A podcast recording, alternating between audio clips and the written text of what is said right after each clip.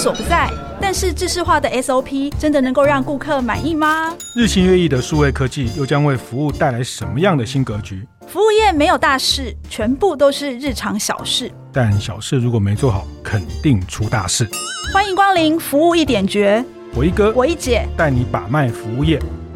上菜喽！听众朋友，大家好，欢迎收听由闯天下和大电影晨会共同制播的《服务一点绝》节目。我是天下杂志副总主笔王一之，我是大电影读书会创办人游子燕。哇，今天开春，我们要来聊聊在这一期的天下 哈，那个来聊圣经。圣经哈，在二零二四年的第一期天下杂志，呃，我们一起做了一个封面哈，叫“流量变现的圣经”哈，那。那，可能在节目播出的时候，已经呃，可能不见得在架上继续销售，但是我觉得这个时代很方便，不管是电子书或是在呃线上的这个书店，都还可以买到这一期。那呃，我我自己在这一期是受益很多哈。这个呃，圣经的意思就是你要。翻好几次，常常翻哈，一直翻哈，不是你才能稍微懂那个意思哈。圣经的意思是你要拿来跪着读，哦，是是是是，那我膝盖不太好，所以我那个呃，我们诚心的那个沐浴更衣哈，然后翻开圣经哈。那我我会说这这个流量变现圣经的这一期的。呃，天下杂志的这个封面哈，其实一姐也没有很积极的对我 sell，但是我其实都偷偷的跑去买了，然后真的真的真的真的，其实我现在也不太买 买买纸本杂志，因为堆的好多哈。那我我觉得这一期嗯要读起来是有有一些有一些辛苦哈，对我自己来说，其实我反反复复思考了，刚刚开始前还跟一姐稍微讨论了一下里面的几个观念哈，那。嗯，同意同意。其实我觉得你不要太难过，是是是，因为我们在开编辑部的检讨会议的时候，嗯、还有一个资深的同事，还有之前的同事，哎，他们有反映说他们看不太懂哦。是，所以我那时候有彻底的检讨一下我自己，因为我那时候在写这一期杂志的时候，我告诉自己一件事情，就是把这个观念讲清楚、明白、理解就可以了。是是，对，显然我还是没有做得太好啦。嗯，不会不会不会，因为这个这个呃，现在这个时代的资讯都太讨好观众，太讨好读者 哈，都要秒懂，都要短影音，都要好看好笑。其实我觉得比较深刻的东西，它还是需要。主动的参与的那种心智的参与是比较高哈，这个题外话。不过我想，呃，在这个题目开始讨论之前，我特别也要想，呃，问一下一姐，为什么在这个时候谈所谓全域行销这个主题哈？那其实线上线下陆陆续续，呃，不管是去年的什么虾皮啦，或者是等等这些行销，一姐都一直在关注哈。那这个时候谈全域行销，特别在。杂志里面还举了全家便利商店的例子，呃，这个 Uniqlo 的例子哈。那比如在二零二四的第一期，一个会有一个这样的重磅的题目跟大家沟通，为什么是现在？呃，老实说，因为我去年开始哦，呃，我本来是跑零售这一条线，哦、那呃，去年连电商都一起跑了。是，其实我觉得很好，因为。我以前在跑零售的时候，对于电商这一块不是那么的理解哈。那我刚好现在所有的实体零售，他们都要去抢攻电商这一块饼。那刚好在去年，我们所说的实体电商，嗯、就是实体零售，他们开始在做电商这件事情，是像是全联，像是全联开始做什么小时达，是的，嗯，还有隔日达，嗯、然后或者是呃全家，他们也开始在做 OMO，就是那个咖啡寄杯，你可以到处都去领的这件事情。团妈，这个店长变团妈加一。啊怎么样子？在线上先揪团等等，这个叫实体电商。所以我觉得，其实实体零售业他们过去这几年，从疫情告诉他们说：“哦，你们一定要进入数位这条路。”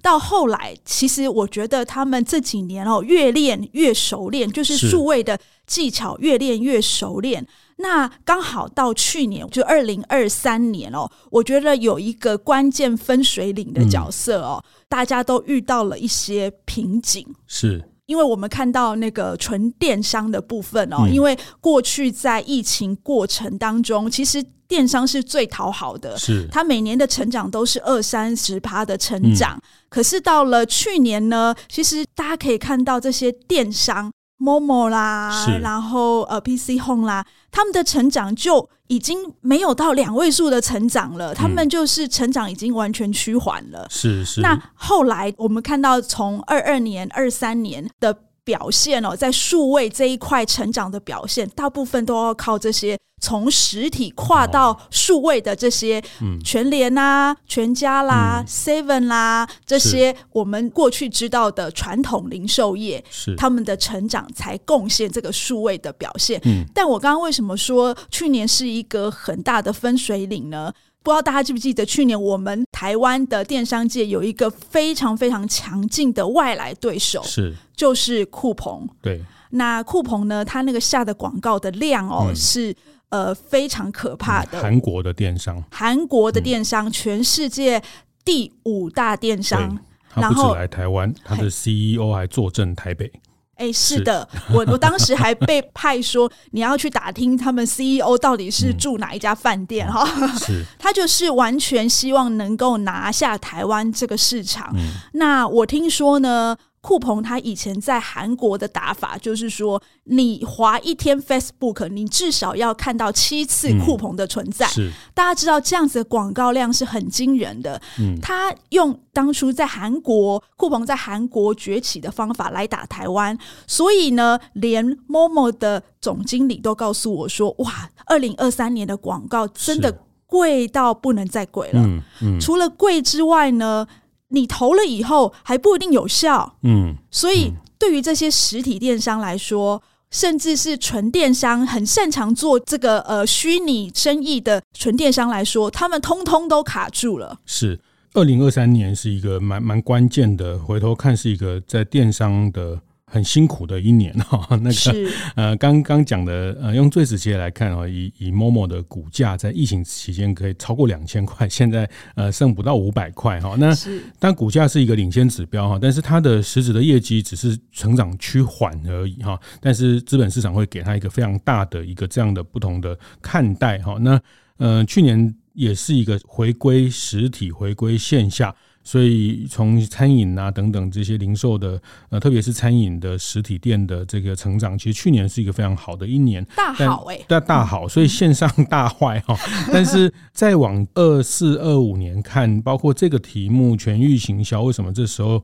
我也觉得很值得拿出来跟大家聊聊？是因为我认为在二四年之后，在今年之后，其实现在已经没有什么叫纯电商、实体电商，其实电商它已经线上线下了哈，就是说。呃，已经没有人说我我只做纯电商，或者是说纯电商它的成长动能，它呃要怎么样跟线下做联盟、做串接，已经是必然的一个趋势了哈。因为这个就像很多年前、二十年前这个。官网又成立 .com，那 呃那有有些人说要要要变成 .com 公司吗？但是呃假以时日，过了十几年之后，其实全部的公司都变成 .com 公司。也就是说，嗯、未来啊，呃所有的零售业身上都有一个武器，当然当然那个武器叫做电商，是是，所以那是已经是变成一个必备的武器了。线上线下，或者是在这一。起谈到的全家便利商店哦，那一姐也长期在追踪全家在做线上的这个呃业务，包括呃虽然他现在的店数只有他的对手呃 Seven Eleven 的大概一半，但是他们在电商非常积极的做了很多，像咖啡机杯开始，包括呃这些加一啊这些团购等等哈，那呃到目前他们的所谓呃线上或是电商的占比大概在百分之十。左右的业绩是的，但是他们还是认为偏低。其实他们在 OMO 上面，其实他们做的非常非常的彻底哦。嗯、我怎么发现的呢？是因为我跟他们所有全家的人换名片，每个部门的主管，哦、他们的 title 前面都多了一个 OMO，、就是。OMO 鲜食主管谁谁谁，或是 OMO 什么什么呃物流主管谁谁谁，也就是说 OMO 这件事情就是线上融合线下这件事情，他们就是要植到他们的企业 DNA 里面。是，所以当然呃不可否认哦，现在 OMO 也是他们数位的营收里面最主要的部分哈。但是呃，我为什么这一次会找了全域行销这个 term 来形容，就是未来。我们如果在呃数位这一块，希望有一个长期稳定的收入，要做全域这件事情哦。我其实那个 idea 是从全家这边来的，因为其实他们在做 OMO 的生意之余呢，他们开始在布局所谓呃，我们在呃。也许台湾没有那么常常听见，但是在中国已经常常在说的一个私域这件事情。嗯、是，也就是说，呃，我在他们的 APP 里面，全家的 App 里面，我发现了他们借由他们有一个专案叫做“煮煮”，煮煮呢，就是他们。把呃所有的食材都做好，比如说今天我要烧一个呃红烧豆腐，嗯，那他呢就把红烧豆腐所需要的备料，把它整个把它 package 好，然后你买回去就直接下锅就可以煮了，非常方便。那他们就把这样子的煮煮变成他们进入私域的一个敲门砖。那我就在他们的 App 里面发现了，他们开始透过一个社群，叫做“大家都在煮”，嗯、开始去经营他们的内容。嗯，我觉得未来就是大家把这个食材料理包煮成什么样子，可以在上面做分享。是的，而且呢，嗯、你什么时候可以用这个料理包？是，哎。我觉得很有趣的是，我看到他们在露营的时候很方便，可以用这个料理包。嗯哦、你也可以在，我看到一个马上要来试用的，就是呃，他会在孩子，就是孩子不是从学校下课，然后去补习班之前，有一个小小短暂的时间吗？嗯很多妈妈听说都去买煮煮回来，哦、然后很短的时间就可以 cook 一道菜给孩子，在补习之前可以吃完他的晚餐。嗯、这个是我没有想到的用法，可是我在那个全家他们 app 里面这样一个大家族的社群，嗯、我发发现他们里面的就是我讲粉丝也好，嗯、他们开始用这样子的内容在影响他们的消费者，影响力很大哦。因为我看了以后，我自己都想要马上。去如法炮制，嗯、那我当然就会去购买啦。所以以前我们可能行销都是透过广告，嗯、然后告诉你说：“哎，我的商品有多好吃，我的商品有多好用。”是。可是呢，它现在是透过使用者，嗯，然后使用者怎么样有创意去使用你的产品，嗯，然后再去影响他身边的人来购买你的商品。是，就简单说，它有一点类似。开箱的这些开箱文哈，或者说他怎么去在不同的场景去使用这些东西的内容，但是现在更进一步，过去可能呃只是呃鼓励大家，或是在大家在社群媒体 FB、IG 上去下标签去分享，可是他现在在自己的 App 里面再去做这个内容的沟通，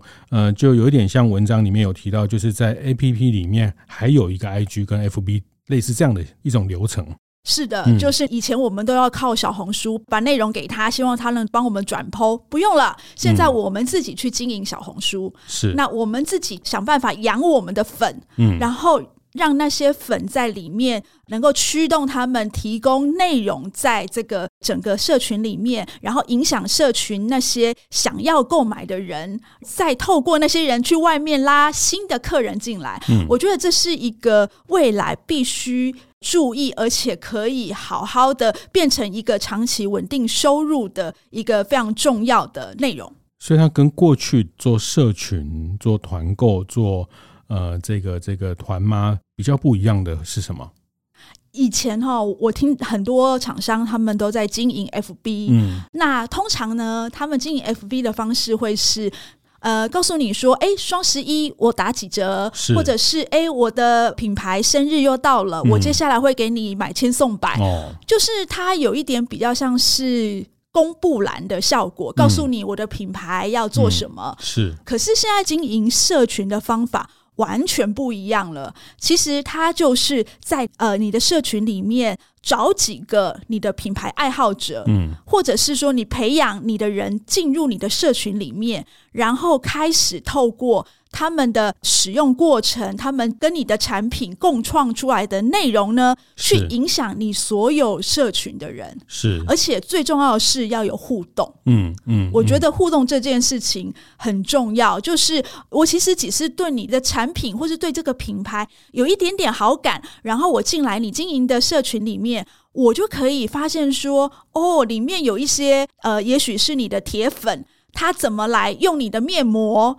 然后我觉得他用得很不错，我就会追踪他，我就变成他的粉丝，然后我就喜欢他所喜欢的东西。是，我觉得这个对厂商哈，就是或是对商品提供方的意义，呃，除了大家帮忙开箱，或是帮忙去创造一些产品使用的场景之外，其实我觉得它其实也是一种消费者的洞察或是 insight 的取得哈。我。我觉得这一段呃例子也要特别请一姐分享。我看到了你们也报道了在 Uniqlo 的一个例子，我觉得非常有趣啊。它是卖衣服，然后呃，它也是类似刚刚讲的一个它的使用者，它的社群里面的呃穿搭的分享。然后他们意外发现某一个衣服其实呃女生很喜欢，他们本来设定的是比较男生工作的这个裤子。那这个我觉得这个也是一个很有趣，就是说呃，他后来反而迅速的去调整。他的行销策略，是的，呃，这个 Uniqlo 呢，它其实我觉得很厉害的是，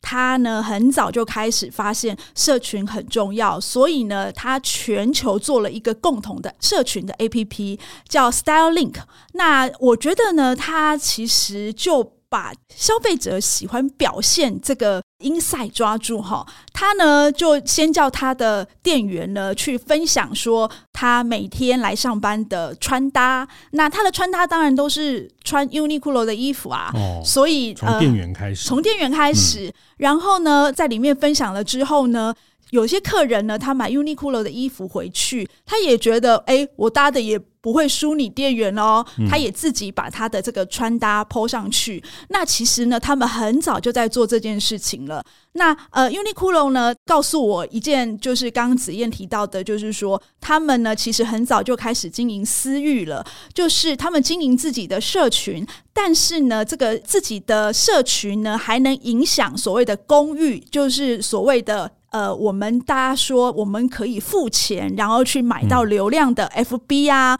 或者是 IG 啊。那他告诉了我一个例子，就是二零二三年的九月，他们出了一款工装裤，就是穿起来很像工人的工装裤。然后其实那个工装裤呢，是为男生而出的。结果呢，他们工装裤一出来之后，他们发现。有很多的客人都在他们的这个 APP 里面 PO 出来女生穿工装裤的穿搭，嗯，他们才想说，哇，原来女生也喜欢工装裤。嗯，后来呢，他们就马上改变他们的行销策略，就是在 FB 去打广告的时候，他们不再只有打男生，而是连女生都一起打。是，所以后来呢，那个工装裤就。成为去年最热卖的商品。嗯，这有一点像，就是在私域流量里面，或者在呃这个会员或是社群里面的这些小数据哈。那透过小数据的呃轮廓，透过小数据的收集，再去扩大，再做大数据或是在公域流量投放的一个指标哈。那好，这个 这个这个全域流量，呃，有一点点需要再多一些的知识的含量哈，包括说我们刚刚谈到的几个专有名词，公域。私域啊，或者是在这个文章里面一直谈到的 KOC，跟过去大家比较熟悉的 KOL 等等这些差别哈，我想下一段我们继续跟大家分享。大家好，我是魏世芬，你的声音训练师。你有想过你的声音会影响你的工作表现吗？为什么有的人声音一出来，老板、下属、客户都买单？而我的声音呢，却处处碰壁。天下学习攻心始于声音的音频课程，将由我带您进行一百天的声音练习，透过每天一个例句，解决职场、上台、社交、家庭的各种沟通难题。课程详情请参考资讯栏，期待与你一起学习，一起成长。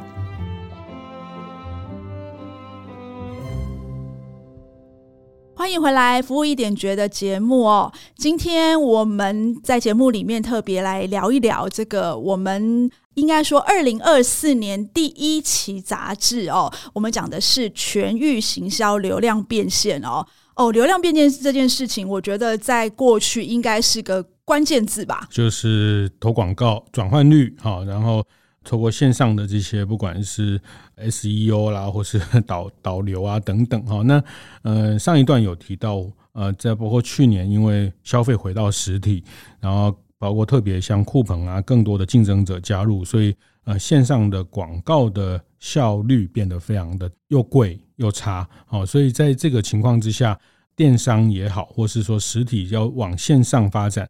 又是一个必然的时候，怎么去经营这个呃所谓的全域行销的概念？哈，那呃所谓全域就是全部的。呃，场域的那个全域哈，全域行销，其实它主要包括两大块，就是公域的流量怎么样转到私域的这个部分，那形成了一个循环哈。所以在呃杂志里面有一个表，就是像一个一个无限大的这个呃这个符号来谈两端公域，然后进到私域。那呃进一步来跟大家分享，所谓公域流量，它简单说用英文讲，可能稍微明确一点，它叫。呃，付费的 paid paid media 或者是说你可以投广告，你可以下广告，这些在 Google 啊，在 FB 啊，在 IG 啊，在 Line 啊 Line 啊这边下广告去捞进来的客人，新客。对的新客哈，去海里面、大海里面、公海里面捞进来，到自己家鱼缸，自己家的鱼缸就是一个私域的概念。是是，那这个私域，它过去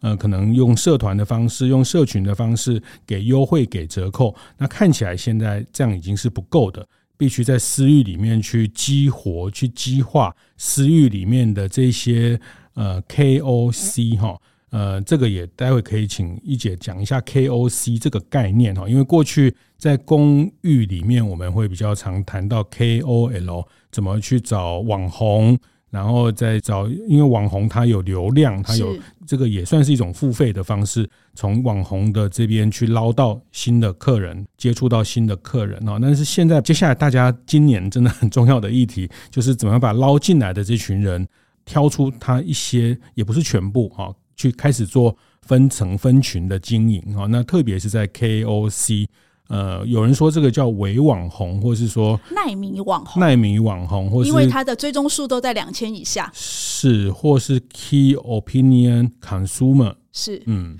大家过去吼，除了花钱去投放 FB、IG 的广告之外，后来呢，你有没有发现很多人呢觉得那个其实太不精准了？后来他们就去等于是买 KOL，就是请他们帮你宣传。但是后来我发现很多人、很多厂商也跟我抱怨，这个 KOL 他们水涨船高哈，是同样的，他们也越来越贵，然后打的效果也同样的越来越不好哈。那其实很多人告诉我说，他们最后都觉得付钱给 KOL，就是所谓的网红，吼，好像没有想象中划算。那其实呢，我我是比较建议是在做私域行销这一块呢，真的不用再花大钱去买内容了。我觉得就是可以去养一些 KOC。那 KOC 的 C 呢，就是 customer 嘛，是，他本来可能是你的顾客，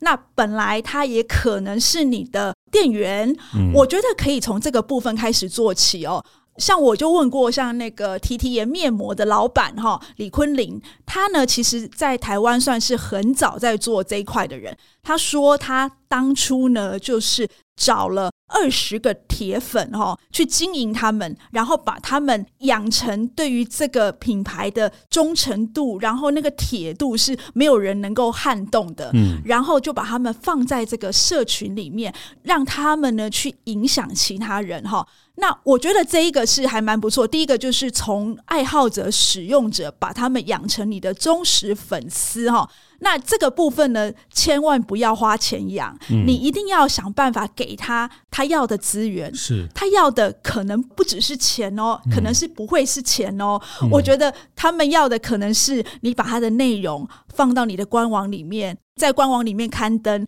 那他的追踪数可能暴增，这个可能是他要的东西哦。是，或者是你不要养呃所谓的忠诚粉丝，也可以从店长开始养起哈。呃，其实便利商店他们很早就开始让店长来做一个社群，就是刚刚子燕说的加一加一社群哦。我记得没错的话，应该是所有的便利商店，他们每一家店都有自己的社群。嗯，但是呢，因为我自己也有加入很多个便利商店的店长社群，我后来发现呢，他导购的那个讯息太让我有反感了，嗯、变成我后来都不进去看了。所以其实呢，全家呢，他们现在透过 KOC 去制造那些所谓的内容，共创那个内容。嗯以后呢，他们会把 App 里面的那些内容导到这些店长的私有的社群里面。哦、那这些店长呢，听说他们看到这些 KOC 做的内容这么受欢迎之后。他们自己也想要来学这个怎么去共创内容的招式哦。嗯、他们未来希望也能够在他们这个店长社群里面哦，发挥内容行销这样子的优势去卖东西，嗯、而不是一直的导购促购这样子。嗯、是是，那这里面就是驱动这些商品的使用者，或是所谓的呃比较。用品牌大使这个概念去想也可以哈，但是呃，现在大概不会给他一个叫什么品牌大使这个名称，但是就是他呃会对产品的使用呃比较愿意分享的这群人，那扩大他们在这群内容的这个叫呃使用者内容的生成哦，就是 user generated content。这样的方式让大家一起来参与这个内容。呃，我我举一个例子，我举一个，哎，你对你你女儿的例子，对对对对，我觉得大大家也不要想说这件事情好像只有什么全家、Uniqlo 才做得到，大企业，对对对，不是不是，呃，这个概念其实简单讲就是让呃你的消费者或者潜在消费者去参与内容的生成，然后去扩大。呃，内容的分享。啊，那像 我要举我女儿这个高中生，她前两个月传一个讯息给我，那时候我刚好在国外，她说她跟朋友去逛街啊，高中生，她说她从 IG 找到一家衣服店，哎，这个我们从刚刚的解释就是从公寓的流量，对，从 IG 找到一家衣服店，她真的是这样写，然后她说她进去之后，呃，老板根本没想。赚钱，两个姐妹就一直帮她们两个女生做衣服的穿搭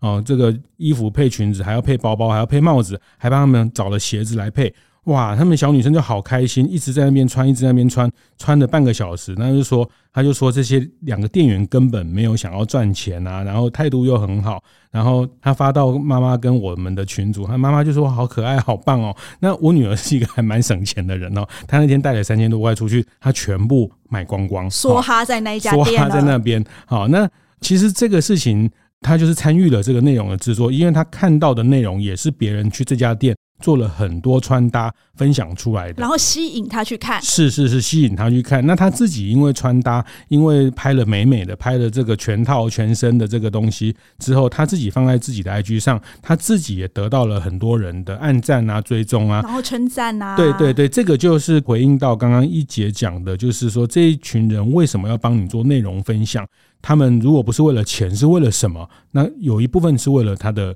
影响力，为了他，呃，可能比如说在一些产品的开箱，或者是他可以先吃到这个东西，他可以把这个东西做成一个什么样你没有想过的东西哈，什么这个，然后被别人他周围的人称赞说，哇，你好厉害啊，为什么都可以先拿到还没有那个上市的好吃的新产品因为消费者的想法非常多元，奇奇怪怪哦，那甚至很多都是呃厂商这边想不到或是不方便去沟通的一些一些恶搞或是类恶搞的事情，比如说这个什么。什么呃蛋卷冰淇淋跟薯条一起吃啊，什么之类的哈啊，把薯饼夹到汉堡里面啊，什么去去创造这些组合等等。那这个就是在消费者他会有很多的创意，透过他这些创意去做内容生成。那这下一步就是说，透过这个内容生成的过程哈，如果在全家或者是在 Uniqlo 这样的系统里面，在 App 里面，它其实是可以做一些数据的追踪，或者是在这个他收看的过程，在他的分享的过程，再去做加一跟导购的动作。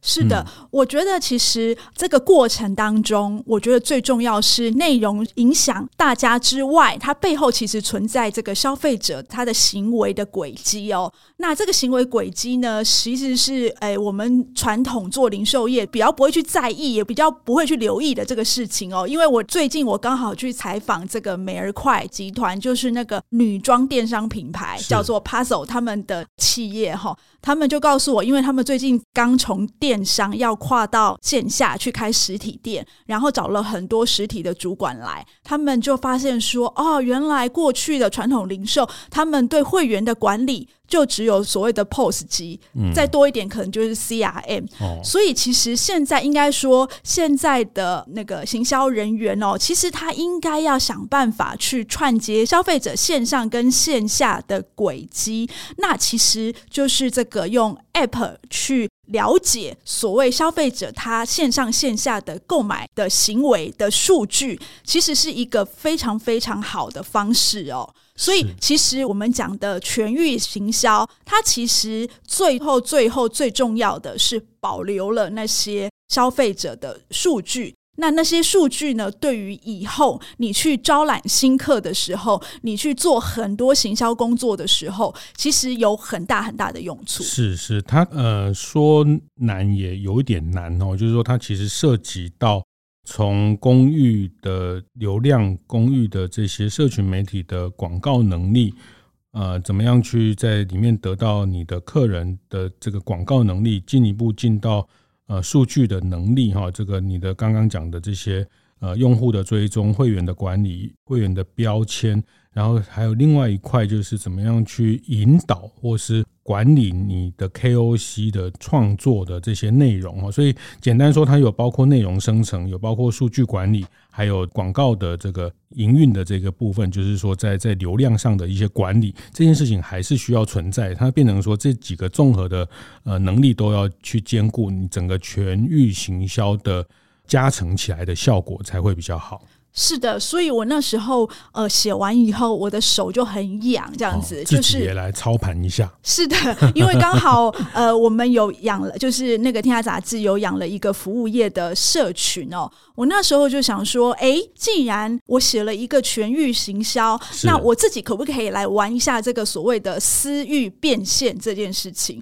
所以，呃，我就在这个杂志出版以后呢，马上来做了一个很紧急的，做了一个团购哦，就说我希望能够马上在就是我的私域里面能够团购两百本的杂志。嗯，呃，主要是因为过去很多人都告诉我说，天下做这个呃行销的题目哦，用行销当封面不太好卖，所以我想说，那我自己来。自产自销总可以吧？那为了就是保障我零售有一定的数目，所以我想说，我来操一下盘这样子。结果我觉得还不错哎，那个成绩还不错哎，因为我觉得那个关键哦，就是说你经营私域的关键是信任，嗯，就是说呃，你的这些里面的粉丝也好、会员也好、成员也好，他必须要对。这个品牌或是这个人，这个 IP，他必须是有信任感的，长久培养他，然后有了信任感之后，呃，你要变现其实不会那么难诶。我大概八个小时之内就达成两百本的团购目标了。是，